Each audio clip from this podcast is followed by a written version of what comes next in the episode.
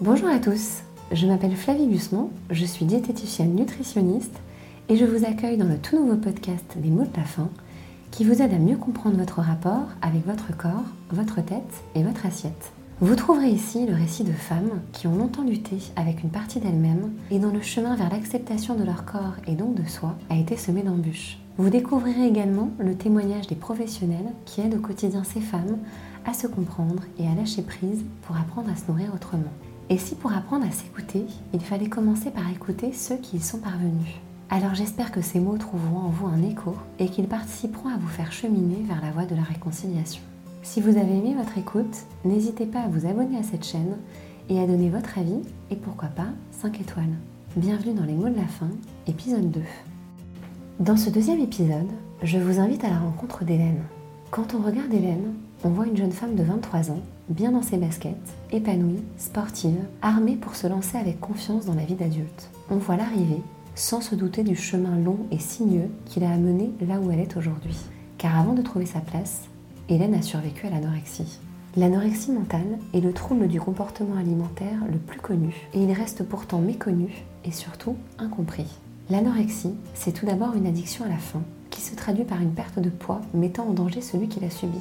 Et le danger est réel. 20% des personnes touchées par cette maladie n'y survivent pas. Cette sombre statistique en fait la maladie psychiatrique la plus mortelle, loin devant la schizophrénie et ses 3% de mortalité. Sortir du cercle vicieux de l'anorexie est long et difficile. Chaque gramme en plus sur la balance, chaque cuillère portée à la bouche peuvent être autant d'épreuves qu'il faut surmonter plusieurs fois par jour, car l'alimentation est omniprésente, et pour guérir, il faut se confronter à ces angoisses matin, midi et soir. Et ne jamais lâcher, car la récidive est fréquente et le cercle vicieux se reforme vite. Mais heureusement, l'issue de ce combat est souvent heureux. Et Hélène a bien voulu nous raconter le sien. Pour aider celle en proie avec cette terrible pathologie, elle a accepté de nous confier ce qui l'a aidé à aller mieux et nous a livré son histoire, de sa descente aux enfers à son retour à la vie, afin de faire souffler son vent d'espoir sur celles qui en ont tant besoin. La découverte de sa voix, l'adoption d'une alimentation éthique, la santé par le sport, l'échange avec ses pairs, autant de clés qui lui ont permis de déverrouiller les freins qui l'empêchaient de guérir. J'espère que cet épisode vous aidera à comprendre les rouages de cette maladie si difficile à concevoir quand on ne la vit pas, mais qui touche pourtant 1 à 2% des femmes en France. Bonjour Hélène, et merci beaucoup d'avoir accepté euh, de nous raconter ton histoire.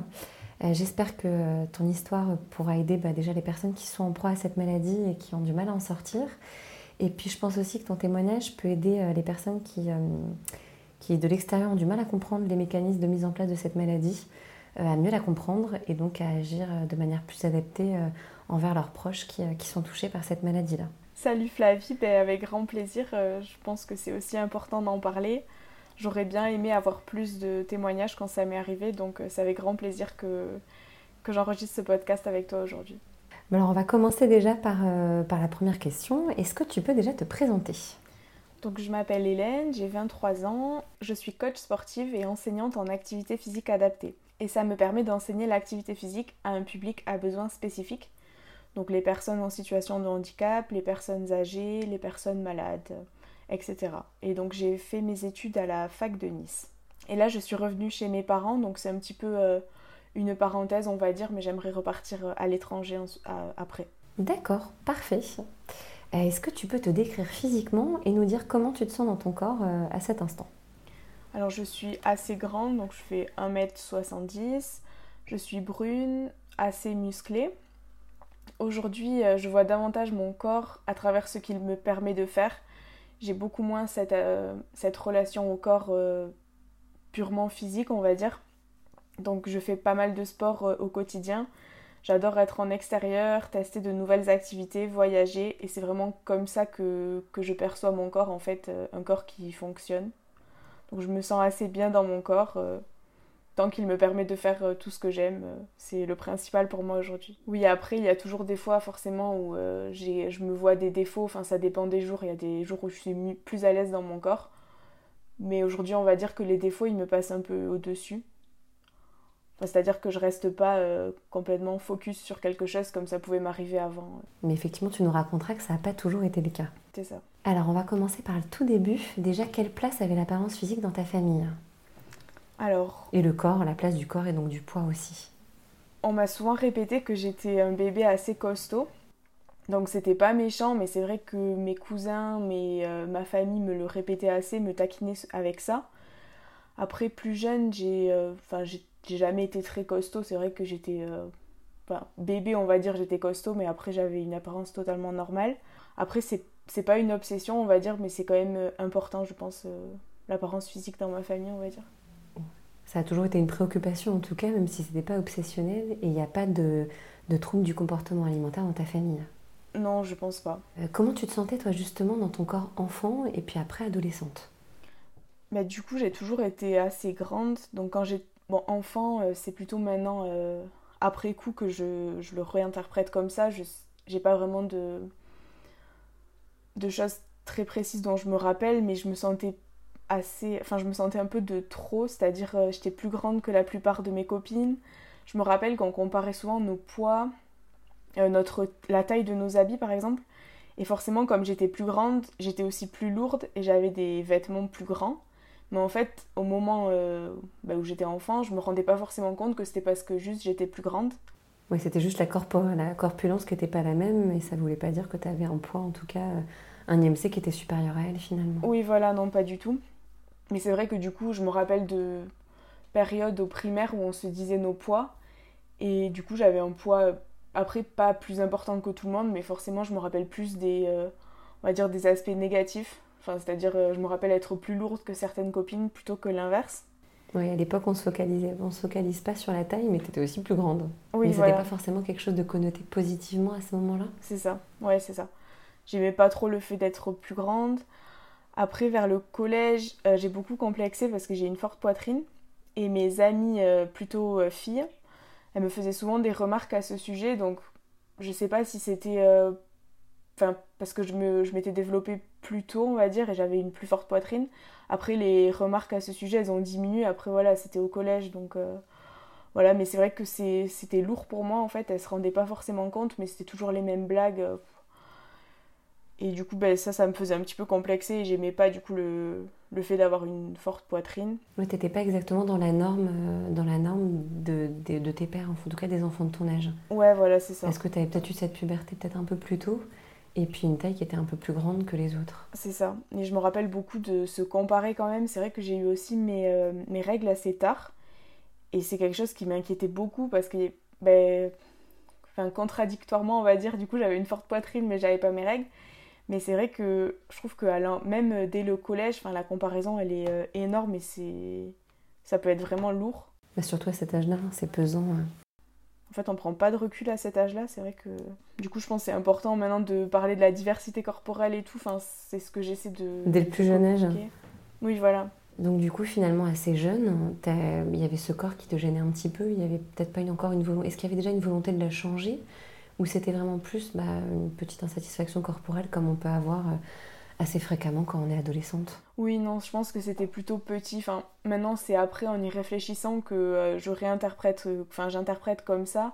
Après, c'était pas non plus obsessionnel et je me sentais pas hyper mal dans mon corps ou quoi. Enfin, là, c'est en me souvenant intentionnellement, on va dire, de ça que tout ça revient, mais après, c'était pas non plus. Enfin, j'étais bien. Il n'y avait pas de mal-être corporel Non, non. Voilà, c'est plus ça a commencé bah, au, lycée du coup. Oui, c'est là que ton corps a vraiment commencé à te gêner et qu'il y a eu cette volonté de perte de poids. Voilà. Et quel était ton poids à ce moment-là, quand justement il y a eu cette prise de conscience, en tout cas cette interprétation de ton poids comme quelque chose de trop important et qui devait être changé? Quel était ton poids à ce moment-là? Du coup, donc c'était entre la première, euh, enfin au niveau de la première, je pense, donc je devais avoir 16-17 euh, ans. Et en fait, c'est plus le poids sur la balance qui m'a fait un choc J'étais aux alentours de 65 kilos.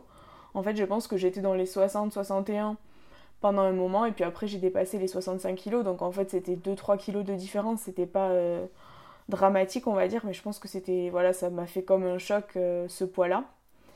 Je pense que je me comparais beaucoup au poids de ma mère, en fait, qui elle, elle est plus petite que moi et elle faisait 55 euh, kilos maximum. Donc aussi, elle tournait 50-55 kilos. C'est vrai qu'on se disait pas mal nos poids, je pense.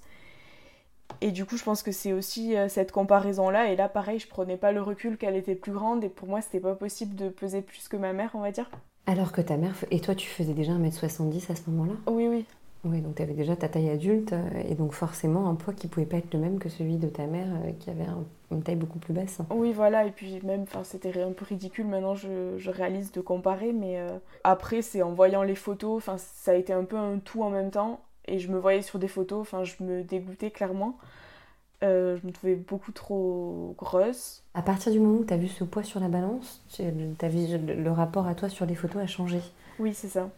C'est un peu ça. Et ça a été assez soudain. Ça a été vraiment suite. Euh, c'était ce petit électrochoc de ce poids-là qui a entraîné, euh, qui a entraîné ce changement de regard sur ton corps. Oui, voilà, c'est ça. Et euh, qu'est-ce, que, qu'est-ce qui s'est passé dans ces cas-là? Qu'est-ce que tu as commencé à changer dans ta manière de manger à ce moment-là?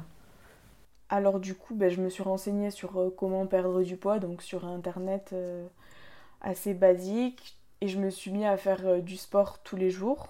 Du coup, au début, donc là j'étais au lycée. Oui. Donc je rentrais vers 17h30 chez moi. Euh, je mangeais, donc j'avais l'impression que c'était un goûter énorme. Je mangeais une pomme et un thé. Et enfin, en fait, j'ai direct. Et toi, ça te paraissait important? Oui.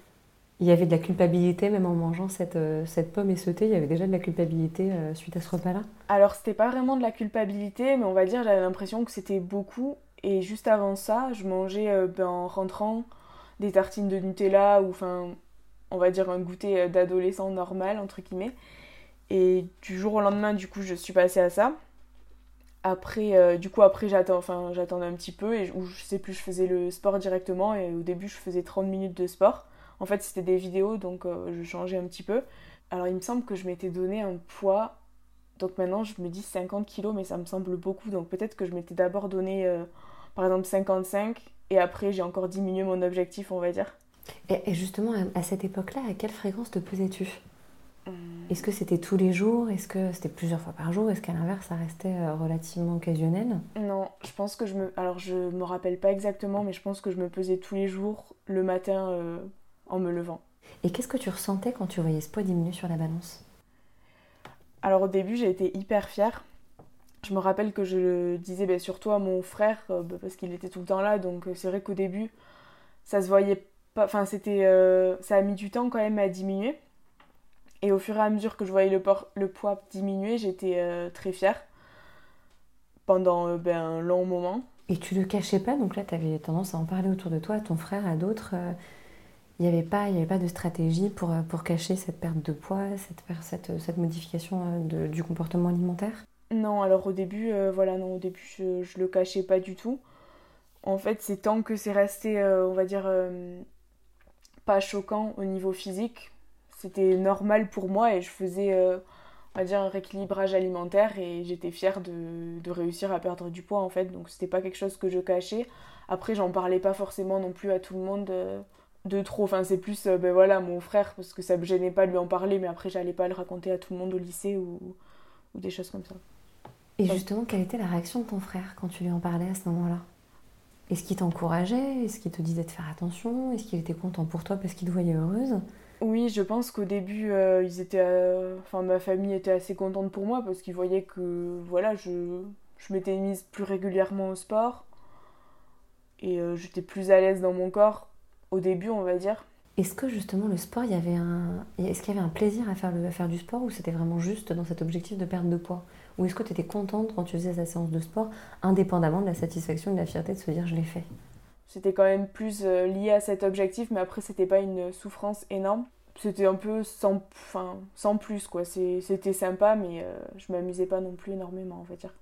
Et euh, tu nous as dit donc que tu rentrais, ton goûter c'était une pomme et un thé.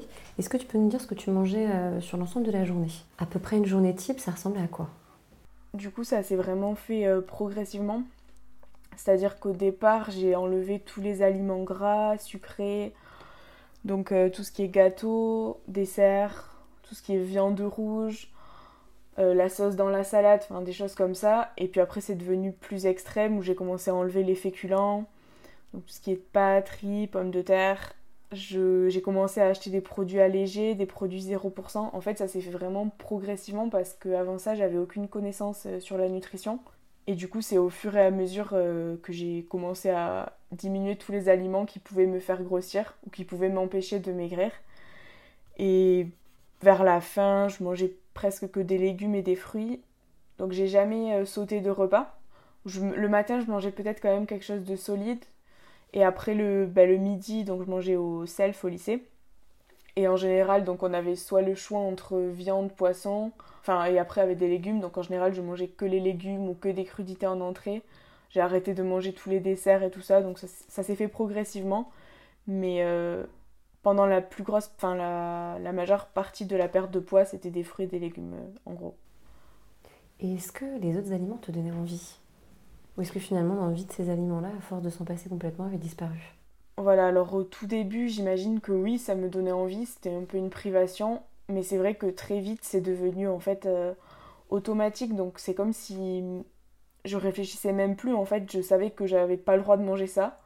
Enfin, c'était moi qui me m'empêchais enfin qui me qui m'empêchait de faire ça, mais euh, vraiment je j'avais même plus à réfléchir, c'était automatique, euh, je mange pas ça, et du coup c'était même plus une privation, c'était euh, et ces mécanismes-là, ils ont mis très longtemps à partir parce qu'en fait c'était, enfin j'avais ancré ça dans mon cerveau que non je mange pas de pain, euh, non je mange, je mange pas de riz, enfin. Oui, ça devient une norme en fait. Hein. Voilà, c'est sortir de cette norme qui devient le plus compliqué, même si en fait ta norme n'est pas du tout la norme générale. Oui. Et comment tu te, tu te voyais à ce moment-là? Quelle était ta perception sur ton corps? Est-ce que tu t'es vu maigrir? Est-ce que tu voyais réellement que tu perdais du poids? Ou est-ce que tu avais du mal à voir les modifications au niveau physique? Alors j'ai eu du mal à les voir, je pense, et c'est plus euh, venu d'un coup. Enfin, j'aimais bien mon corps au départ de la perte de poids. Et en fait, après, ça a dégringolé, j'arrivais plus à m'arrêter. Et en fait, le problème, c'est que donc mon poids avait diminué il y a eu une période où je me rappelle que j'aimais bien mon corps. Mais c'était... En fait, j'aurais dû m'arrêter là, on va dire. Mais le problème, il était plus passé du côté de l'alimentation. Ce qui fait que même quand j'aimais bien mon corps, j'ai plus réussi à m'arrêter. Et là, j'ai perdu énormément de poids. Et après, ben, c'est les réflexions des autres. Donc je me prenais beaucoup de, réflexions, autant de ma famille que euh, même parfois des amis, enfin devant tout le monde qui me faisaient des réflexions euh, pas très cool. Et surtout quand, enfin, quand j'avais rien demandé, quoi. quand tu dis des réflexions, c'était des réflexions par rapport à ton poids ou par rapport à ton alimentation? Euh, Plutôt par rapport à mon poids. Je pense que, je sais pas, bizarrement, c'était plus... Je m'en suis pris... Enfin, je me suis aussi pris des réflexions par rapport à l'alimentation, mais moins. J'ai l'impression que les gens, ils jugeaient plus facilement le physique que ce que je mangeais. Et du coup, c'était surtout sur ce, sur ce point-là que, que tu avais des réflexions de la part de tes proches. Et d'ailleurs, est-ce que c'était juste tes proches qui t'en parlaient ou tu avais euh, des personnes que tu connaissais pas forcément très bien qui te faisaient aussi des réflexions sur ce corps qui avait changé alors, euh, je l'ai appris après, du coup, par des amis, mais en fait, au lycée, il y en a plusieurs qui sont allés voir. Euh, ben, j'avais deux amis très proches avec qui euh, je restais souvent. Et en fait, il y a plusieurs personnes qui sont allées les voir en leur demandant ben, pourquoi je pourquoi j'avais perdu autant de poids. Et ben, c'était des personnes qui mangeaient pas forcément avec moi, donc qui se rendaient pas compte et qui me connaissaient pas. Mais du coup, qui, enfin, qui parlaient quand même mais après, les réflexions directement à moi, c'était plus euh, ben, mon entourage proche. Et, et, quels étaient ces types de réflexions? Qu'est-ce qui te disait le plus souvent concrètement et surtout quel impact euh, ces réflexions avaient sur toi? Euh, T'es trop mince, t'es trop maigre, euh, c'est pas joli. Des, de ce type-là. Après, je me rappelle pas forcément de d'autres réflexions, mais des. voilà, c'est pas joli, t'es trop maigre. En gros, c'était des choses. Comment toi tu les vivais, ces réflexions-là? Est-ce que ça t'aidait? Est-ce qu'à l'inverse, ça t'enfonçait? Comment tu les percevais? Enfin, ça me servait un petit peu à rien, enfin, ça m'enfonçait. Je pense que il y avait plus de. Enfin, le physique, c'était, euh, on va dire, une conséquence, mais le mal-être, il était ailleurs, et du coup, bah. Enfin, c'était un peu, je me sentais impuissante puisque j'arrivais pas à faire autrement. Je sais pas comment euh, expliquer, mais. c'était vraiment la difficulté finalement, c'était pas à toi, tu recherchais pas cette maigreur-là. Le problème, c'était que tu n'arrivais plus à manger normalement et à manger différent, enfin, à rediversifier ton alimentation. Et donc, tu étais empêtré dans ce problème-là. Et finalement, la quête de maigreur, c'était pas la quête principale. Hein, vu qu'il y avait aussi, toi aussi, tu considérais que tu étais trop maigre. Oui, oui, très, très vite, en fait, j'ai considéré, enfin, je me suis rendu compte que j'étais trop maigre. Et euh, voilà, c'était vraiment plus problématique avec l'alimentation qu'avec euh, mon physique. Ouais, donc tu te sentais vraiment démunie, tu n'arrivais pas à trouver de solution, euh, même si tu faisais le même état de la même constatation qu'eux, c'est-à-dire qu'effectivement le poids était trop bas. Oui, voilà, c'est ça. Et est-ce que justement tu avais faim? Est-ce que tu ressentais la faim? Parce qu'on a du mal à comprendre comment on peut euh, ne pas la ressentir quand on est dans cette pathologie-là. Est-ce que toi tu la ressentais? Alors pas tant que ça, à part euh, le soir, je me rappelle que du coup je suivais beaucoup de comptes Instagram euh, type régime ou fitness, mais vraiment axés sur perte de poids. Et c'est juste le soir, je regardais des, je me rappelle des, photos de, nourriture, ça m'est arrivé de rêver de, de petits déjeuners ou des choses comme ça. Donc c'est vraiment plus le soir, mais après dans la journée, pas tant que ça. Finalement, je pense que je me gavais tellement de légumes que du coup ça me calait, on va dire. Ouais, ça te donnait une impression de satiété, mais qui était juste transitoire, euh, mais qui était suffisante en tout cas dans la journée. Ouais, je me rappelle pas euh, souffrir beaucoup de la faim en fait. Et est-ce que tu pensais beaucoup à l'alimentation? Est-ce que c'était quelque chose qui était devenu obsessionnel ou est-ce que tu arrivais à te focaliser sur d'autres choses, euh, à trouver d'autres sources de satisfaction? Il y avait vraiment beaucoup de pensées relatives à l'alimentation toute la journée. Non, clairement, je pensais à l'alimentation toute la journée. si je mangeais pas chez moi, euh, par exemple, je savais que le soir j'étais invitée ou quelque chose comme ça, ça me faisait stresser énormément. Moi, j'évitais au maximum euh, du coup de, sortir ou de. Enfin, même si je mangeais chez ma famille ou, ou quoi, c'était très compliqué et je pouvais penser trois jours avant à ce repas-là, quoi. Et à l'anticiper. Pour voir comment tu allais pouvoir le gérer. Ouais. Enfin, même pour les repas que, même quand je mangeais chez moi, j'y pensais euh, toute la journée. Je regardais euh, des photos, des recettes. Euh, enfin, ouais, tout le temps, quoi. Parce que tu comptais les calories de tout ce que tu mangeais ou c'est plus que tu pensais à la, à la catégorie d'aliments que tu allais consommer? Qu'est-ce que qu'est-ce qu'il fallait Qu'est-ce que tu recherchais dans un repas? Quel était le repas qui te rassurait le plus et pourquoi? Alors au départ, j'avais pris une application, donc c'était MyFitnessPal, il me semble. Euh, donc pour compter les calories donc dépensées, donc ajouté le sport et les calories euh, que je mangeais. Donc ça c'était vraiment au départ de la perte de poids. Mais très vite j'ai connu les, enfin, les, les, calories des aliments que je mangeais par cœur, donc j'avais euh, plus trop besoin de, de, ça. La plus grosse partie de mon anorexie en fait c'était que je me rendais compte que j'étais trop maigre, mais j'arrivais pas à regrossir. Et du coup, après, je comptais plus forcément les calories, mais je savais euh, combien il y avait de calories dans tel aliment euh, que je mangeais. Oui, tu n'avais même plus vraiment besoin de compter finalement, le calcul se faisait tout seul. Hein. Voilà.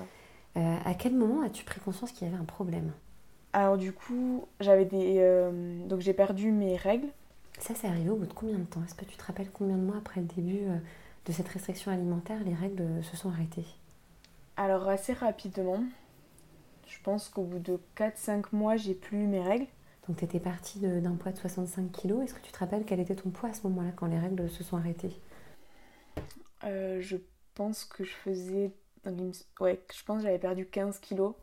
Donc je devais faire 50 kg. Et euh, qu'est-ce qui s'est passé à ce moment-là? Mais en fait, euh, là, physiquement, je pense pas que c'était très voyant, on va dire. Parce que là, du coup, je suis allée voir une gynécologue. Et elle m'a pas du tout parlé de ça directement. Donc après, est-ce que c'est parce qu'elle n'était pas spécialisée et elle n'était pas forcément au courant, mais je pense pas. Est-ce que toi, tu lui avais parlé euh, de ton poids de départ? Est-ce que tu avais dit qu'il y avait eu cette perte de poids de 15 kg en 4 mois? Non, pas du tout. Alors au début, c'était vraiment euh, pas lié à ça. Euh, du coup, quand je suis allée voir la gynéco, c'était quand même avant de me prendre des réflexions et tout ça. Et en fait, euh, j'avais un poids, je pense que c'était pas forcément choquant. On va dire que ça correspondait euh, au canon de beauté ben, qu'on voit toute la journée. Oui. Et donc, elle m'a pas du tout parlé directement de ça. Je pense que ça a duré au moins deux mois les rendez-vous. Du coup, on a fait tous les tests ben, de problèmes qui auraient pu m'arriver, enfin, du fait que j'ai pas mes règles, quoi. Et toi, tu n'avais jamais pensé à ce moment-là que euh, l'arrêt des règles pouvait être cette perte de poids? Ça t'avait pas. Ah non. Tu l'avais pas envisagé? Pas du tout. Et en plus, je connaissais pas du tout cette maladie, donc vraiment, ça. J'y avais pas du tout pensé. Et du coup, j'ai eu un rendez-vous euh, avec la gynéco, donc après avoir fait tous ces tests. Et euh, donc là, de ce que je m'en rappelle, c'est un rendez-vous qui a duré très longtemps. Elle avait pris un gros manuel, donc j'imagine qu'il y avait les pathologies dessus, mais je voyais pas trop ce qu'elle faisait. Et en fait, elle me posait plein de questions. Donc, euh, est-ce que tu fais beaucoup de sport? Est-ce que tu as perdu du poids récemment? Et euh, donc, je répondais à toutes ces questions et je pense qu'elle vérifiait, elle me faisait comme un diagnostic, mais sans me dire euh, qu'est-ce qu'elle recherchait en fait. Et du coup, après, bah, au bout de, je sais pas, après m'avoir posé toutes ces questions, elle m'a dit que, qu'elle pensait que j'étais anorexique. Donc là, ça a été vraiment un choc. Et toi, qu'est-ce que tu as ressenti? Au début, je me suis dit non, elle dit n'importe quoi. Mais là, pour toi, justement, quand elle t'a dit anorexique, pour toi, c'était quoi une anorexique? Est-ce qu'à cette époque-là, tu avais une idée un petit peu de ce que c'était que cette pathologie? Est-ce que euh, tu avais des connaissances de cette pathologie-là ou pas du tout? Alors, vraiment pas du tout. J'avais connu personne dans mon entourage. j'étais dans un lycée assez petit, donc on était vraiment. Enfin voilà, il y avait. on n'était pas beaucoup. dans mon entourage, j'avais jamais connu cette maladie. Peut-être que c'était arrivé, mais sans que je le sache forcément. Et ma vision que j'avais de l'anorexie, c'était pourquoi elle, pourquoi elle mange pas quoi. Enfin, elle a juste à manger, elle va reprendre du poids. C'était vraiment une vision assez négative. Oui, bah, comme beaucoup de personnes peuvent avoir, parce que c'est vrai qu'on a beaucoup de mal à la comprendre quand on la vit pas. Voilà. Je voyais plus euh, ben voilà, le, le, côté juste du corps, en fait, euh, qui est trop maigre. Et enfin, c'est vraiment, euh, quand ça nous est pas arrivé, ben voilà, moi je me disais, ben, enfin, c'est simple, en fait, il y a juste à manger. Comme en plus, toi, tu te trouvais pas trop maigre à l'époque. Oui, voilà. à ce moment-là, il y avait pas ce... il y avait cette incompréhension, effectivement, de ce diagnostic-là. Voilà. Qu'est-ce qui s'est passé après, quand, quand cette gynécologue t'a parlé bah, d'anorexie? Du coup, elle m'a renvoyée vers mon médecin traitant. Il a, il a, dû me poser quelques questions et il m'a aussi parlé d'orthorexie, donc euh, l'obsession euh, de manger sain. Et euh, donc je me reconnaissais assez là-dedans et c'est vrai que j'avais plus confiance en mon médecin traitant qu'en cette gynécologue que finalement je connaissais pas beaucoup. Et du coup, il m'a dirigée vers un endocrinologue et également une psychologue. Et est-ce que ces suivis t'ont aidé euh, Est-ce que tu as eu un non-suivi avec cet endocrino Pareil avec cette psychologue, est-ce qu'il y a eu vraiment euh, un travail qui a été intéressant pour toi et qui t'a aidé? Alors euh, au niveau de l'endocrinologue, on s'est vraiment concentré sur le poids. Donc il m'a prescrit des compléments alimentaires. Donc je devais prendre deux boissons de 300 calories, donc c'était des, boissons protéinées. Parce qu'il m'avait dit que sinon je pouvais commencer à, que c'était dangereux quoi. Donc euh, du coup je devais prendre ces deux compléments euh, tous les jours, donc 300 calories deux fois ça me semblait énorme. C'est-à-dire que je pense que je mangeais 300 calories dans la journée, donc là je devais rajouter ces, euh, ces deux boissons. Et est-ce que tu arrivais à les prendre au quotidien? Alors ça dépend des fois. je pense qu'à 70% du temps on va dire je les prenais et le reste peut-être même moins. Ouais. Le reste du temps je les jetais. Euh, Est-ce que tu les jetais en cachette, pareil, là où tu, euh, tu le faisais ouvertement? Est-ce que tu faisais croire à ta famille pour les rassurer que tu les prenais Ou, euh, ou est-ce que tu étais vraiment transparente vis-à-vis de ton alimentation par rapport à eux? Non, non, pas du tout. Enfin, je, je j'en parlais pas du tout à, ma famille. Enfin, c'était très compliqué de parler juste d'alimentation. Enfin, c'était souvent un sujet tabou et de conflit. Et du coup, de, de à ce niveau-là, je, j'en parlais pas du tout. Du coup, j'en parlais à personne en fait. Donc euh, surtout quand je jetais ça, j'avais honte euh, de le jeter, du coup j'en parlais pas. Et en fait je les prenais souvent au lycée parce que je devais en prendre à 10h et à 16h. Donc la plupart du temps j'étais au lycée. Et du coup je les prenais euh, aux toilettes et je les mettais dans les toilettes. Quoi. Et avec le sujet avec la psychologue Alors du coup la psychologue c'était la première fois que j'en voyais une. je la voyais tous les 15 jours. Est-ce que c'était une psychologue qui était spécialisée déjà dans les troubles du comportement alimentaire ou pas du tout? Non, pas du tout. Donc là, pareil, euh, du coup, je viens de, quand même euh, fin de la campagne, donc euh, je pense pas qu'il y en avait de spécialisés dans le coin, on va dire. Après, j'ai pas forcément cherché, enfin, je suis allée voir la psychologue que mon médecin m'a conseillé. Et du coup, j'ai enfin, pas forcément l'impression que ça m'ait aidé. Bon, elle était gentille, mais enfin, pas plus que ça, quoi. Et je me rappelle qu'elle me donnait comme des, enfin, des devoirs. Donc, par exemple, je devais manger un gâteau que j'aimais pour la fois d'après, sauf que je m'en sentais pas du tout prête et enfin j'avais pas l'impression forcément qu'elle comprenait euh, enfin qu'elle comprenait la maladie du coup euh, voilà ça m'a pas forcément euh, aidé ou ouais t'avais l'impression finalement que tout le monde se focalisait un petit peu sur ton poids et pas sur pas sur ta prise alimentaire. Ouais. Ouais donc pas sur, sur les conséquences mais pas sur la cause. Oui c'est ça. Et, et, comment tes parents ont réagi aussi suite au diagnostic de cette maladie? Qu'est-ce qui comment ils ont essayé de t'aider euh? Alors du coup, eux aussi, je pense qu'ils connaissaient pas cette maladie. Enfin, je sentais qu'ils étaient inquiets, mais j'avais beaucoup de mal à en parler. Enfin, on n'en parlait pas vraiment, donc on parlait plus des faits, on va dire. Donc le fait que j'avais rendez-vous quelque part, ils me demandaient comment ça se passait ou quoi. Après, c'était pas forcément eux qui m'y amenaient parce que c'était dans la semaine, donc c'était ma grand-mère qui m'y amenait. Mais euh, j'en ai jamais vraiment parlé avec eux. Après, ils ont été euh, très compréhensifs. Ils voulaient faire le maximum enfin pour m'aider à m'en sortir, mais c'est vrai qu'on en a on n'en parlait pas trop en fait, on parlait plus des faits mais pas vraiment de ce que je ressentais parce qu'en fait même moi je comprenais pas ce qui m'arrivait donc j'arrivais pas à en parler. Après ils m'ont jamais jugé ou quoi mais euh, c'est vrai que c'était euh, assez compliqué. Après, du coup, je me suis mis à cuisiner beaucoup. Euh, je supportais plus que manger enfin, quelque chose que j'avais pas fait. Et tu cuisinais pour les autres ou tu cuisinais que des choses que toi tu pouvais manger? Alors, je cuisinais pour les autres et pour moi. Enfin, en général, je faisais pour tout le monde, on va dire. Donc, c'est toi qui as pris un petit peu la main sur les repas. Vous mangiez un peu la même chose, même si eux mangeaient d'autres choses en plus, mais c'était toi qui, euh, préparais les repas pendant cette époque-là. Oui, voilà. Donc là, je me suis trouvé une passion pour la cuisine alors que j'avais jamais vraiment été passionnée. Même aujourd'hui, bon. Euh, Enfin, je cuisine euh, le, strict minimum, quoi, mais c'est pas non plus une passion. Et à ce moment-là, c'était, voilà, j'avais une nouvelle passion pour la cuisine. Essayé plein de recettes. Donc je me rappelle que je, modifiais tout le temps les recettes, du coup ça avait plus de goût. Enfin, je m'en rendais pas forcément compte à ce moment-là, du coup. Mais maintenant, j'imagine que. que ça devait pas forcément être le plus savoureux. Non. Est-ce que tu arrivais à manger euh, des repas que toi, tu n'avais pas préparés? Par exemple, à aller au restaurant ou à manger chez des amis ou à manger un repas que, un plat que ta mère avait préparé? Bah, en fait, ce qui a été compliqué, je pense, pour mes parents, c'est que du coup, eux, ils subissaient tout. Donc ma mère, quand c'est elle qui cuisinait, je vérifiais tout ce qu'elle mettait dedans. Je venais voir euh, quand, par exemple, euh, elle faisait une salade, elle mettait l'assaisonnement, je voulais plus d'assaisonnement dedans. Donc c'est vrai que chez moi, j'osais dire les choses, mais à l'extérieur, je le disais pas et je me sentais hyper mal après. Après, j'évitais euh, au maximum du coup de manger à l'extérieur. Du coup, euh, bah, j'ai arrêté presque de sortir, quoi, complètement.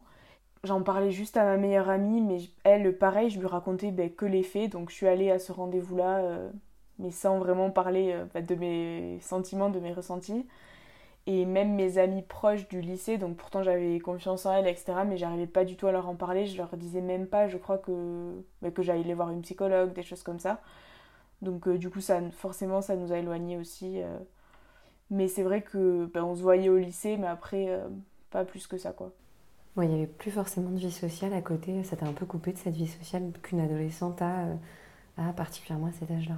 Oui, voilà, totalement. Il n'y a jamais eu de vomissement, par exemple, quand tu mangeais à l'extérieur, il n'y avait pas de vomissement, il n'y a jamais eu de stratégie pour éliminer ou de prise de laxatif, il y a vraiment juste eu que de la restriction. Oui, alors du coup, au tout début, j'ai essayé de me faire vomir j'ai pas réussi, du coup j'ai abandonné l'idée.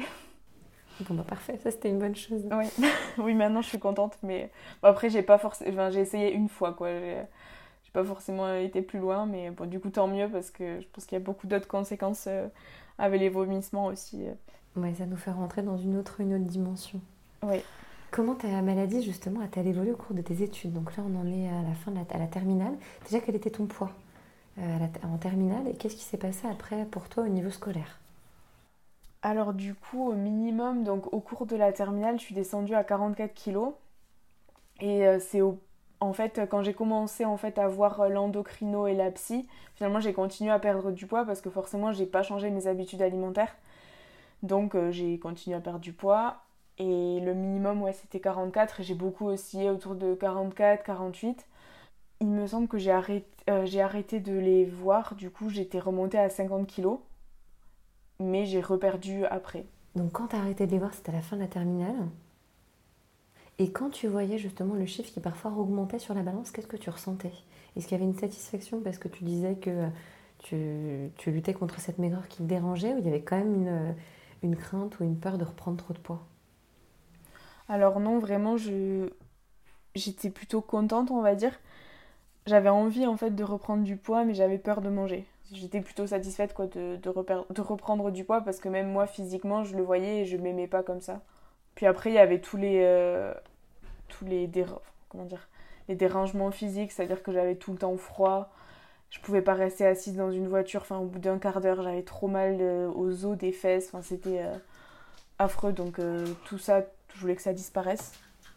Est-ce que tu ressentais justement de la fatigue? Est-ce que, euh, est que tu sentais que ton corps ne suivait pas à certains moments? Enfin, que tu le mettais à mal et qu'il était en souffrance? Je sentais pas tant que ça la fatigue en fait, parce que c'est vrai que j'ai continué à faire euh, du sport du coup pendant toute la maladie. Et même c'est devenu plus intense euh, qu'au début forcément, parce que bah, j'étais plus entraînée, donc après j'en voulais toujours plus.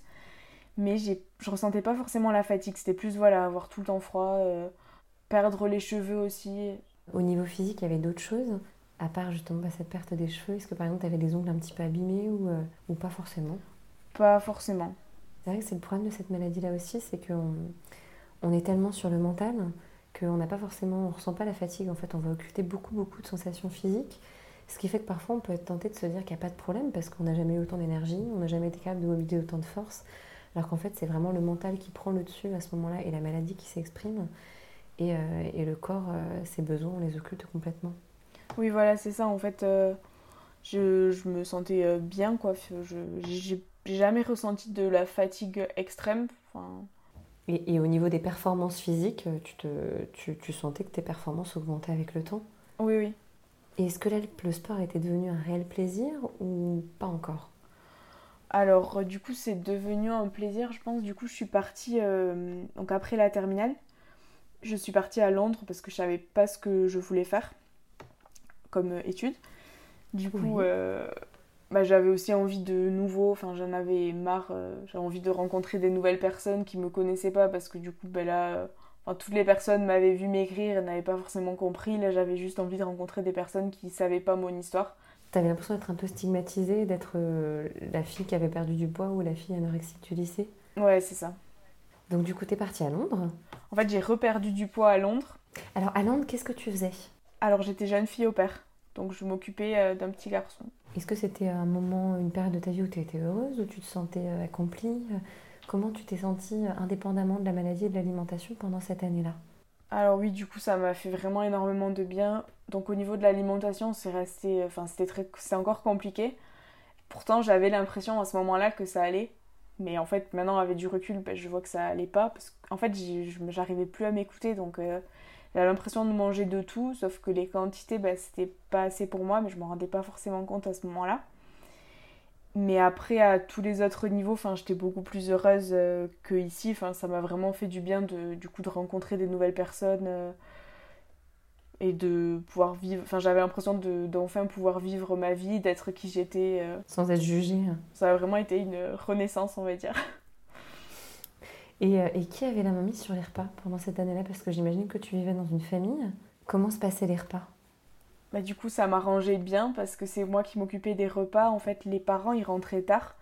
Ce qui fait que je faisais tous les repas avec euh, le petit. Donc, c'était moi qui, lui préparais à manger. Et je me préparais à moi euh, à manger en même temps. Donc, finalement, c'est moi qui gérais. Et en plus, en arrivant à Londres, je suis devenue végétarienne aussi. Donc du coup, on mangeait souvent différemment, mais c'est moi qui gérais totalement euh, mes repas. Et pourquoi tu es devenue végétarienne? Alors du coup, euh, j'ai commencé à arrêter la viande. Donc au départ euh, de ma perte de poids, au début j'avais juste arrêté la viande rouge pour des raisons ben, pour perdre du poids. Et je mangeais beaucoup de poulet, de la, fin, de la viande blanche. Et en fait, le fait de, ben, de chercher des recettes végétariennes, etc. Enfin, ouais, sans viande, ça m'a fait me rendre, enfin, rentrer un peu dans ce milieu-là, on va dire. Et du coup, euh, bah, pour des raisons éthiques, euh, c'est, enfin, je, je, voulais arrêter le, le poisson, mais c'était compliqué en fait, parce que du coup, déjà que ma famille ressentait que c'était, enfin, je voulais pas qu'ils croient que je veuille, que je veuille devenir végétarienne pour encore perdre du poids. T'avais peur que ce soit pas bien compris? Ouais, bah maintenant ça va beaucoup mieux, mais même en rentrant de Londres, mais enfin, mes parents, moins parce que je pouvais plus en discuter avec eux, mais le reste de ma famille pensait encore, je pense, que c'était pour perdre du poids que, que je voulais être végétarienne. Alors que ça n'avait plus rien à voir. Donc là, tu as pu, en tout cas, tu avais cette liberté qui t'a permis d'adopter ce mode d'alimentation euh, quand tu étais là-bas. Voilà, et même là, du coup, je me sentais beaucoup plus euh, à l'aise avec ce que je mangeais. Mais malgré tout, il y avait euh, beaucoup encore de restrictions et le poids a baissé pendant cette année-là Ouais, alors au début surtout, en fait, ce qui s'est passé, c'est qu'au départ, je suis allée dans deux familles différentes. Et la première famille, ça s'est très mal passé. Enfin, oui, oui, ça s'est mal passé. Et euh, en fait, la, la, maman avait fait une fausse couche avant que j'arrive. Ce qui fait que du coup, elle avait plus besoin de moi, mais c'était trop tard. Enfin, c'était une semaine avant. Donc, au niveau psychologique, pour elle, c'était compliqué. Et du coup, bah, on a eu plusieurs euh, désaccords, on va dire. Je pense qu'elle avait des problèmes euh, psychologiques aussi. Du coup, moi, j'étais pas forcément bien. Enfin, elle m'achetait pas à manger. C'était un peu, euh, un peu bizarre, on va dire. Du coup, je suis rentrée chez moi et j'ai voulu directement repartir. Et pendant donc cette première expérience, là, il y a eu une perte de poids Oui.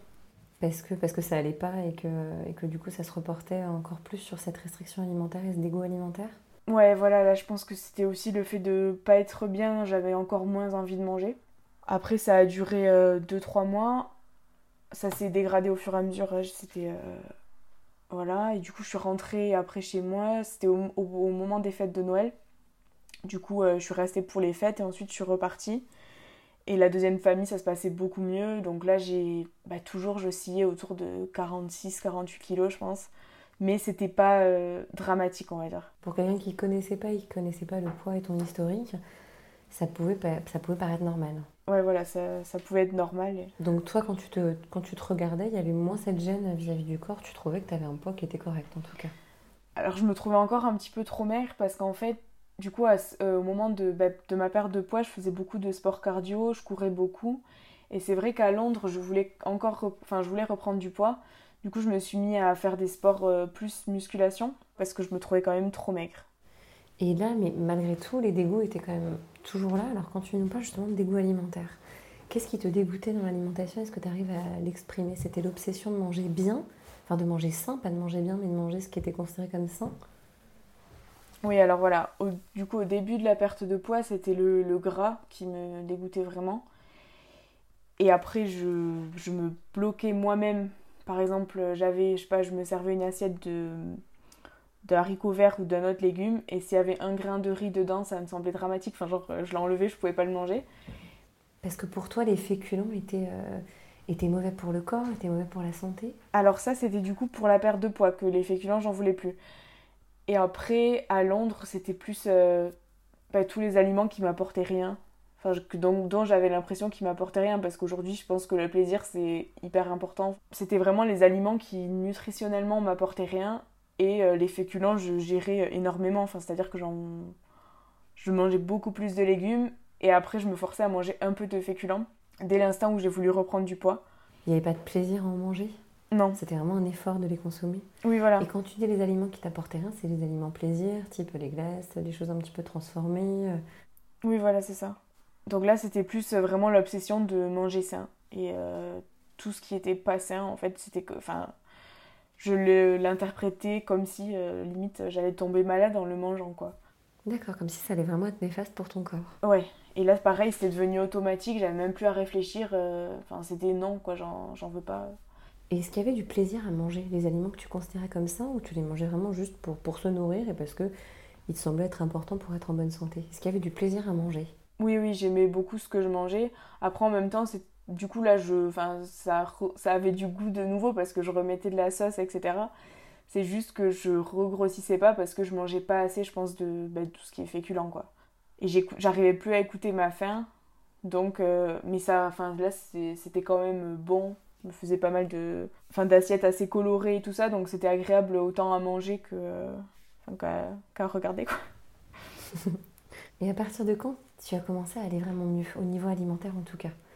Qu'est-ce qui t'a permis de remonter la pente et de sortir progressivement de cette maladie-là? Parce que oui, tu t'en es, tu t'en es sorti aujourd'hui. Mm. Alors, euh, du coup, en rentrant, j'ai fait une école de commerce. Oui. Donc là, ça, en fait, c'est vraiment. Euh, enfin, il n'y a pas, on va dire, euh, un, jour ou même un mois où c'est allé mieux, enfin c'est vraiment venu graduellement. Et c'est le fait d'être mieux dans ma vie, donc Londres, ça, ça y a beaucoup contribué, mais il y avait encore beaucoup de, de blocages concernant l'alimentation. Et c'était aussi le fait de gérer moi tout toute seule qui, je pense, a ralenti finalement euh, la guérison. Donc autant d'un côté ça m'a permis de m'épanouir, mais d'un autre côté le fait de gérer mon alimentation, je pense que ça m'a pas forcément aidé. Après du coup j'y suis allée à mon rythme, mais euh, et voilà, et du coup, euh, donc j'ai fait l'école de commerce et là j'ai habité euh, seule. Donc cette année-là, ça allait encore un petit peu mieux. Donc là, le, le poids, euh, on va dire qu'au niveau physique, là j'étais normale. Enfin, voilà, j'aime pas trop ce mot, mais j'avais repris une apparence. Quel était ton poids à ce moment-là? C'était dans les 50 kilos à peu près ou tu avais été montée un petit peu plus haut? Je pense que je devais être dans les 55. D'accord. Peut-être un peu plus. Donc là, c'est vrai qu'au niveau physique, c'est c'était plus, plus choquant, peut-être même un peu plus. Et euh, ce qui m'a, enfin, le moment où ça a vraiment été mieux, du coup, après cette école de commerce, euh, je suis partie en STAPS, enfin, j'ai fait juste euh, la première année d'école de commerce. Et du coup, donc, je suis rentrée en fac de sport. Et là, au niveau personnel, ça allait beaucoup mieux. Je me sentais mieux avec les personnes avec qui j'étais. Et je faisais vraiment ce que j'aimais. Enfin, j'adorais ce que j'apprenais et tout ça. Donc, là, en même temps, l'alimentation, ça allait mieux. En fait, c'est le fait d'être mieux dans ma vie et dans ma tête. Ça t'a permis de lâcher un peu prise? Voilà. Et là, du coup, tu sentais que l'obsession alimentaire, les pensées relatives à l'alimentation commencé à être de moins en moins présentes Oui, voilà, c'est ça. J'ai retrouvé, on va dire, une vie sociale, même l'année d'avant, mais c'est vrai que c'était quand même compliqué. Enfin, j'avais du mal à aller au restaurant, à manger avec, euh, avec mes amis. Plus le fait, euh, c'est vrai que d'être euh, végétarienne m'a pas aidé forcément non plus, parce que du coup, ça, enfin, ça restait compliqué de manger. Enfin, en France, c'est encore très compliqué de manger au restaurant. Donc, du coup, ça, ça a ajouté un, enfin, une complexité, on va dire, euh, au fait de, sortir manger. ça te marginalisait toujours encore un petit peu par rapport aux autres. Oui, voilà, c'est ça. Même si, du coup, bah, c'était quand même plus facile avec les personnes qui me connaissaient pas avant, parce que pour elles, j'étais juste végétarienne et euh, je leur avais peut-être raconté l'anorexie, je me rappelle plus si j'en ai vraiment parlé, mais c'est vrai qu'à ce moment-là, j'avais encore euh, du mal à en parler. Et ce qui m'a beaucoup aidé aussi, donc, euh, c'est d'en parler avec d'autres personnes. Donc, c'est arrivé, euh, c'était une connaissance en fait, qui a aussi fait de l'anorexie. Et c'est vrai que du coup, d'en parler avec elle, donc elle s'est arrivée après moi, ça m'a beaucoup aidé. Après, j'ai euh, lu des livres aussi sur le sujet, j'ai regardé des films. Donc, c'est vrai que de parler avec d'autres personnes, ça m'a aidé à mieux me comprendre. Et ça a été un peu un tout en fait qui a fait que, que petit à petit, c'est allé mieux. Et justement, quand tu me parles de livres, c'était des, livres et des vidéos de quel type qui que tu as regardé à ce moment-là qui t'ont aidé à cheminer? Alors du coup, euh, les livres sur l'anorexie, j'avais lu Je suis une fille de l'hiver de Laurie Hals Anderson. Ok. Et Le complexe du papillon de Annelise Heurtier. Ok. Euh, ensuite, le film To the Bone de Marty Noxon, qui est sur Netflix, il me semble. Oui, je l'avais vu ce film. Voilà. Oui, qui est sur Netflix, effectivement. Et après, euh, donc ça, c'était vraiment plus pour comprendre euh, la maladie, du coup, parce que bah, finalement, même, j'ai pas l'impression qu'on me l'ait beaucoup expliqué. Enfin, au niveau vraiment de, des ressentis et tout ça. Vu qu'on était vachement axé sur le poids et tout ça. Donc, pour comprendre la maladie, ça, ça m'a bien aidé. Et après, c'est vrai que j'ai regardé aussi beaucoup de vidéos et des podcasts de développement personnel. Et ça m'a vraiment euh, énormément euh, aidé aussi. Donc, euh, notamment les vidéos de Esther Taïfé. Oui. Donc, elle, en fait, elle est plus basée sur. Enfin, elle, elle a eu une perte de poids, mais elle parle beaucoup d'alimentation émotionnelle. Et c'est ça qui, qui m'a aidé aussi. En fait, c'est vraiment de me comprendre qui, qui m'a aidé à m'en sortir. Ensuite, il y a aussi euh, les vidéos de Léa Bordier, Cher Corps, qui sont très bien. Donc, il parle. Euh, je sais pas si elle interview des hommes, je crois que des femmes, ça fait un moment que j'ai pas regardé, qui parlent de leur rapport au corps. Et en fait, ça m'a permis de me rendre compte que bah, j'étais pas du tout la seule en fait à être obsédée. Même j'en ai parlé plus tard à des amis qui avaient pas du tout eu de problème euh, avec l'alimentation, mais qui me disaient quand même qu'elles culpabilisaient de, de manger trop gras ou, ou de leur corps. Parce que du coup, en fait, j'ai pas l'impression qu'on en parle beaucoup des complexes. Enfin, en tout cas, au moment où, euh, où ça m'est arrivé, et du coup, j'avais l'impression que bah, j'étais la seule et que c'était vachement superficiel d'être complexée par son corps ou par ce qu'on mange. du coup, ça favorise la honte parce qu'on n'ose pas en parler et qu'on a l'impression d'être différente et d'être marginale, alors qu'en fait, on ressent ce que beaucoup de, beaucoup, beaucoup de femmes ressentent, alors à plus ou moins un, grand, enfin, à un niveau plus ou moins important. Mais, euh, mais c'est des questions que toutes les jeunes femmes sont plus ou moins amenées à se poser à un moment. Mais oui, c'est ça. Et ça, je l'avais Il faudra libérer de plus en plus la parole là-dessus. Oui, oui, complètement. Euh, on, mettra, on mettra sur la page Instagram du podcast toutes les petites vidéos que tu m'as données. Comme ça pour les personnes qui veulent euh, les regarder. ou, les, lire les livres dont tu m'as parlé d'ailleurs. Est-ce que cette maladie impacte aujourd'hui ta manière de manger? Dans quelle mesure ça a changé euh, ton alimentation dans la durée? Alors, du coup, je pensais que j'allais jamais m'en sortir et que enfin, ça serait toujours là. Et en fait, aujourd'hui, je me rends compte que forcément j'ai plus de connaissances euh, au niveau nutritionnel et bah, au, départ de ma guérison et même pendant toute ma guérison j'aurais aimé ne pas savoir euh, quel aliment euh, apporte quoi parce que j'avais l'impression que voilà je m'en sortirais jamais.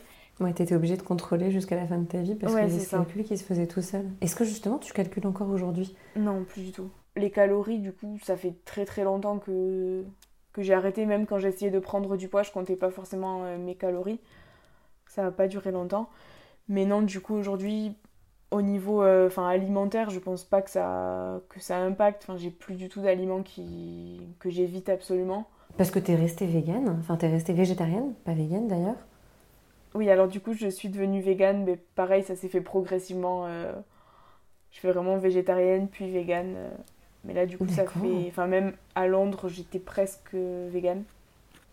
Mais à part ces aliments-là, en tout cas les aliments d'origine animale, tu peux manger, par exemple, si je te sers une assiette de frites aujourd'hui, c'est quelque chose que tu pourrais manger euh, sans, sans, dégoût et avec plaisir? Oui, oui, oui. Enfin, il a plus du tout. Enfin, là, ça fait quand même euh, très longtemps que, que ça va mieux à ce niveau-là, mais il, a, enfin, il est resté quand même euh, des automatismes pendant très longtemps. C'est-à-dire que j'arrivais à en manger, mais je pouvais culpabiliser après, ou. Enfin, c'est comme si voilà, mon cerveau avait enregistré des choses et c'était au, plus fort que moi en fait. Ouais, des mécanismes de pensée, et c'était plus compliqué de. Ouais, c'est plein d'automatismes, comme tu le disais, qui se mettent en place, des mécanismes de pensée tronqués. Bah après, il faut réaménager tous ces mécanismes de pensée pour euh, substituer ces croyances avec les réalités, les vérités. Et ça peut mettre un petit peu de temps, effectivement. Et en fait, je pense que je m'en rendais pas compte, mais je me privais quand même euh, d'aliments. Et du coup, bah, après l'anorexie, j'ai fait énormément de crises euh, d'hyperphagie. Oui, alors des crises d'hyperphagie, c'est des périodes où on mange beaucoup, en grosse quantité. Voilà. Et donc ça m'arrivait euh, tout le temps au même moment, donc c'était après le repas. Mais là, ça restait en fait dans les aliments sains. Et en fait, je pense que c'était beaucoup dû bah, du coup à ma, enfin, ma privation pendant l'anorexie, mais aussi le fait de vouloir manger que des aliments sains. Ce qui fait que je craquais sur des aliments sains, mais j'étais jamais rassasiée. Enfin, jamais satisfaite, on va dire. il y avait quand même de l'insatisfaction parce qu'il y avait toujours quand même un contrôle sur ce que tu mangeais et tu te privais d'aliments qui étaient bons gustativement parlant. Mais je me rendais pas forcément. Enfin, je le vivais pas comme une privation en fait. J'étais tellement habituée à être privée. que tu te rendais même plus compte. Voilà. Je me rendais pas compte que c'est ça qui me manquait et pour moi, ben, c'était comme ça en fait. Enfin, je me mettais ces règles là et du coup, ben. Enfin, c'était limite normal et je devais faire ça, j'avais pas le choix mais du coup ça me provoquait euh, beaucoup de crises et après bah, la culpabilité qui va, euh, qui va avec après. Et... et du coup tu repartais dans de la restriction? C'était un peu le cercle vicieux où il y avait ces crises d'hyperphagie, après de nouveau de la restriction et de nouveau du coup de la frustration et de nouveau des crises d'hyperphagie? Voilà, c'est ça. Et ça tu le dis au passé, donc c'est plus le cas aujourd'hui?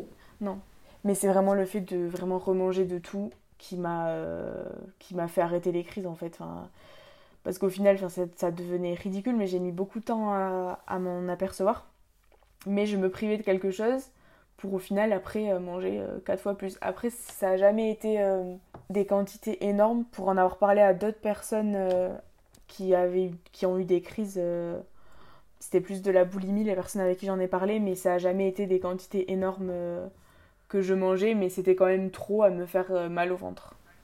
Par exemple, ça pouvait être quoi? Une de ces crises d'hyperphagie, elle pouvait être constituée de quoi? Alors c'était presque tout le temps la même chose, donc c'était après le repas, donc j'avais mangé euh, assez, j'avais plus faim, enfin je me rendais compte que j'avais plus faim. Et intentionnellement, je n'arrivais plus à me contrôler sur le moment. Et c'était toujours, euh, par exemple, un yaourt où je mettais énormément de fruits secs ou des céréales, mais en trop grosse quantité. Des aliments que tu considérais comme sains, oui, que tu consommais en grosse quantité à ce moment-là. Voilà, donc j'avais conscience de ce que je mangeais enfin, je m'en rendais compte sur le moment, je savais que j'avais plus faim, mais voilà, j'arrivais pas à me contrôler. Non, mais c'est le cercle vicieux, c'est que inévitablement, quand on se frustre, la frustration, toute frustration, au bout d'un moment, va entraîner une décompensation. C'est le corps qui, qui manifeste ses besoins de manière impérieuse, et du coup, forcément, ça va être avec excès. Donc, ça va entraîner des excès, même si effectivement, là, tu focalisais sur des choses qui restaient saines euh, par rapport à tes croyances, mais euh, qui vont être consommées en grosse quantité parce que c'est ton corps qui décompense de toute cette frustration emmagasinée, même si on n'a pas l'impression de la vivre à ce moment-là. Oui, c'est exactement ça. Qui est, qui est inévitable. Non, puis ce qu'il ne faut pas oublier, c'est qu'on aime manger parce qu'on a besoin de manger pour vivre. Il faut pas avoir. Euh, on a besoin de manger, donc on a besoin aussi de manger des aliments qui sont bons, juste bons au niveau gustatif. Oui, oui, totalement. La valeur nutritionnelle des aliments est aussi importante que sa valeur euh, en termes de plaisir. Voilà. Et, euh, et, si on aime manger et si on aime le sucre, c'est pas pour rien, c'est parce qu'on a besoin de sucre pour fonctionner et que du coup le corps est bien fait, bah, il, va vous, il va nous donner du plaisir à, aller consommer ces types d'aliments-là parce qu'on en a besoin aussi. Voilà, je m'étais totalement coupée en fait de mes sensations et ce qui fait que bah, je, je, mangeais juste pour les apports euh, nutritionnels, mais j'avais totalement euh, oublié l'aspect plaisir que pouvait apporter l'alimentation. Et là, tu as, as l'impression d'avoir bien renoué avec ce plaisir-là? Oui, oui, totalement. Et euh, pour revenir sur le sport, donc euh, j'imagine que tu as continué à faire du sport pendant toute cette période-là, et donc c'est devenu ton métier aujourd'hui. Comment, tu, euh, comment ta pratique sportive a changé depuis, depuis que tu t'es éloignée de la maladie? Le, le sport plaisir, ça fait vraiment un moment que... Enfin, c'était vraiment mon moment d'évasion, on va dire. Je le voyais plus du tout pour l'aspect brûlé des calories. Enfin, dès le moment où j'étais à Londres, bah, dès que j'ai commencé la musculation, c'était plus pour reprendre du poids, donc ça restait quand même attaché au physique. Mais au fur et à mesure, bah, avec mes études, j'ai du coup donc mon diplôme d'enseignant à pas, donc c'est vraiment basé sur le sport santé. Et j'ai commencé à voir bah, les aspects positif du sport autre que la perte de poids parce que c'est vrai que c'est énormément associé à la perte de poids et ça me permettait de m'évader, ça me permettait de, de tout oublier on va dire. Euh. Il n'y a plus le même objectif maintenant. Quand tu fais du sport, c'est vraiment par plaisir et pour, euh, pour que ton corps soit en bonne santé et c'est plus pour une stratégie de contrôle du poids ou pour obtenir, euh, pour moduler ton corps. Oui, voilà. Donc là, ça s'est vraiment, enfin maintenant totalement détaché du physique parce que c'est vrai que bah, du coup, quand j'ai commencé la musculation, donc j'étais déjà grande. Donc en même temps j'ai repris du poids, donc là je me suis repris des remarques euh, du style ah c'est bien, euh, t'es musclé mais pas trop parce que c'est plus féminin. donc finalement il y avait de nouveau des réflexions sur ton corps, quel qu'il soit, et qu'il soit trop mince ou perçu comme trop musclé, il y a toujours eu ce jugement des autres euh, sur ton corps. Et justement comment ça t'impactait? Dans un sens comme dans l'autre comment, comment tu vivais ces réflexions-là? Quand on te disait que, tu allais être trop musclé par exemple alors au départ, ça m'a touchée et c'est vrai que du coup, je faisais attention, mais c'est vrai que j'avais déjà beaucoup d'épaules et le sport que je fais, ça développe encore mes épaules. Du coup, je fais euh, du street workout et euh, du yoga et du running. Donc le street workout, ça va être tout ce qui est euh, musculation à poids de corps, donc tout ce qui est traction, dips, pompe, tout ce qui est équilibre sur les mains. Et c'est vrai que ça développe énormément les épaules, ce sport-là. Mais en fait, moi, j'adorais faire ce sport-là. Donc, enfin, à un moment donné, je me suis dit que bah, le plaisir a pris le pas. Ouais, voilà. Et le fait de m'affirmer, d'être dans. En fait, c'est vraiment d'être euh, dans des études qui me plaisaient, euh, d'être avec des personnes euh, avec qui je m'entendais bien, qui m'a fait gagner confiance en moi et qui aujourd'hui, bah, si je, les gens me trouvent trop musclé, ça m'est égal en fait. Et voilà, je fais vraiment plus. Euh, enfin, je fais les choses totalement parce qu'elles me plaisent et ça s'est totalement détaché du, du physique. C'est vraiment. Euh, et pas pour les autres. Et voilà, alors qu'avant, c'était vraiment euh, juste sur le physique. Enfin, je faisais du sport pour clairement me dessiner. Et, est-ce que justement, tu penses pouvoir retomber dans l'anorexie un jour ou tu as l'impression que c'est quelque chose qui est vraiment derrière toi et, et que tu es armé maintenant pour, pour ne, pas, ne, pas y retomber, ne pas retomber dans cette maladie? Alors, je, vraiment, je pense pas que, je puisse y retomber dedans la chose qui pourrait m'y faire retomber, je pense que c'est d'être vraiment mal dans ma vie, parce que du coup aujourd'hui je me suis euh, complètement détachée de l'aspect physique. Et du coup, euh, je pense que mon anorexie, elle est venue du fait d'être pas bien euh, dans ma tête plutôt que dans mon corps. C'est un tout, mais du coup, la chose qui pourrait peut-être m'y faire retomber, c'est si vraiment j'étais au fond du, du, trou, on va dire, de, de plus du tout aimer ce que je fais dans la vie ou quoi mais euh, du coup aujourd'hui je me demande euh, enfin pas tous les jours mais euh, je me demande régulièrement si j'aime ce que je fais et c'est vrai que je suis enfin peut-être même trop mais j'ai vachement du mal à faire les choses pour plus tard être heureuse. Enfin j'ai vraiment besoin d'être heureuse tous les jours et de, de, faire ce qui me plaît oui puis de donner ces moyens là tu réfléchis à ce qui tu réfléchis maintenant tu es peut-être plus un, peu plus introspective et tu réfléchis plus à ce qui te rend heureuse euh, au quotidien. Oui voilà c'est ça. Après je dis que c'est peut-être trop c'est enfin plutôt comparé on va dire à, beaucoup de personnes euh, qui, qui j'ai l'impression font des choses euh, enfin les par exemple des études pour leurs parents et tout ça. Dans mon entourage j'ai beaucoup vu ça et c'est vrai que ça me rend triste un petit peu parce que le fait que les personnes soient pas épanouies dans ce qu'elles font et donc du coup moi je suis vraiment vachement axée là dedans et bah non, puis on peut pas être trop, euh, trop à son écoute hein, et trop à la recherche du bonheur. Hein. Donc euh, non, non, c'est très bien que tu sois dans cette, dans cette dynamique-là et que justement, bah, comme tu le dis, c'est ce qui peut te, te, permettre de ne pas retomber dans cette maladie-là. Donc euh, donc c'est le meilleur moyen de prévention en plus.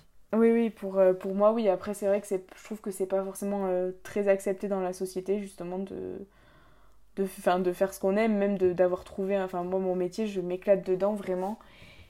Et j'ai l'impression que c'est pas forcément accepté. Enfin, le travail, ça doit être associé à quelque chose de difficile. Et moi, c'est pas du tout comment je le vois. Et euh, Bah non, mais c'est vrai que l'hédonisme, on n'est pas encore, euh, on n'est pas, on n'est pas vraiment dans cette recherche. Et c'est pas une des, euh, une des valeurs qui est la plus prônée. Et pourtant, c'est comme ça aussi qu'on travaille le mieux. Et puis en plus, j'imagine que dans ton métier, ce plaisir que tu as d'exercer ton métier, il doit se ressentir auprès de, auprès de tes clients. Oui, oui, c'est sûr. Que... Et donc, du coup, c'est un plaisir que tu dois transmettre.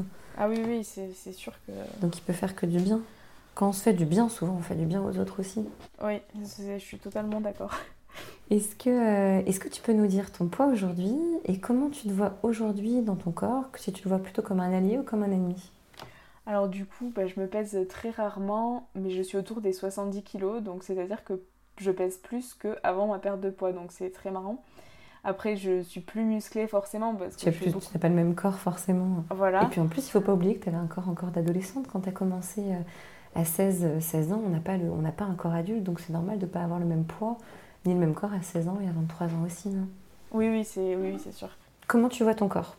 Un allié ou un ennemi? Comme je le disais au départ, enfin un allié parce que bah là tout va bien, enfin j'ai pas de problème forcément, parfois j'ai des petites blessures comme tous les sportifs, mais euh, mon corps fonctionne bien et, euh, et, je suis très reconnaissante pour lui et je, vois que je suis avec lui et pas contre lui comme avant et ça, ça c'est vraiment tout ce qui a changé en fait de, enfin, de lui faire plaisir et il me le rend bien et euh, donc totalement un allié. Ok, bon bah super, bah, c'est une bonne conclusion à cet échange-là. Je pense que tu nous as bien permis euh, bah, de comprendre comment, euh, comment l'anorexie faisait un petit peu son trou au fur et à mesure et puis surtout comment on pouvait s'en sortir parce qu'on peut s'en sortir heureusement. Même si quand on la vit ça paraît insurmontable, comme tu dis on a l'impression qu'on va avoir ces pensées relatives à l'alimentation et cet hyper contrôle qui vont jamais s'arrêter. Mais si bien sûr ça peut s'arrêter, même si ça prend effectivement du temps, quand tu le racontes on voit que ça a été progressif et que cette guérison elle s'est faite par palier sur plusieurs années par bah, la découverte d'un bien-être personnel euh, qui, euh, qui, permet d'investir d'autres domaines et de trouver d'autres satisfactions aussi ailleurs. Et donc euh, qui permettent d'apprendre à mieux s'écouter. J'espère que ça permettra vraiment aux personnes qui ne sont pas dans cette maladie de mieux la comprendre pour être plus indulgents et être peut-être plus à l'écoute et, et, plus compréhensifs dans leur jugement quand ils sont au contact d'une personne qui est touchée par un trouble du comportement alimentaire, quel qu'il soit. Oui. Donc bah, merci beaucoup Hélène. Bah, avec plaisir. Est-ce que je peux juste rajouter quelque chose? Bien sûr, vas-y, vas-y, bien sûr, rajoute. Si je vais juste donner un conseil aux personnes, euh, bah, soit qui sont atteintes ou même euh, bah, qui se sentent pas bien dans, ce qu'elles font, ce serait vraiment de suivre euh, leurs envies au quotidien sans trop se stresser de l'avenir parce que finalement, bah, la vie c'est maintenant, genre c'est pas dans 10 ans ou quoi. Et aussi pour plus les personnes atteintes d'anorexie, de pas trop se juger parce que comme je l'ai dit, ma guérison elle a été très lente mais pourtant je m'en suis sortie.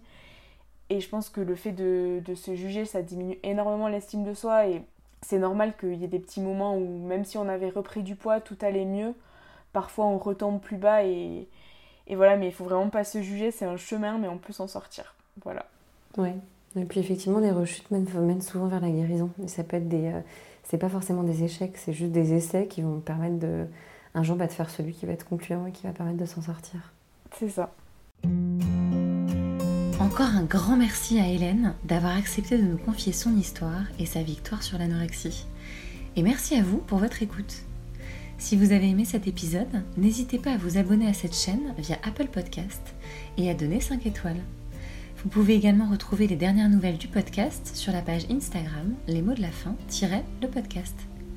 A très vite pour un nouvel épisode des mots de la fin qui nous mènera encore un peu plus loin sur le chemin de la réconciliation entre le corps, la tête et l'assiette.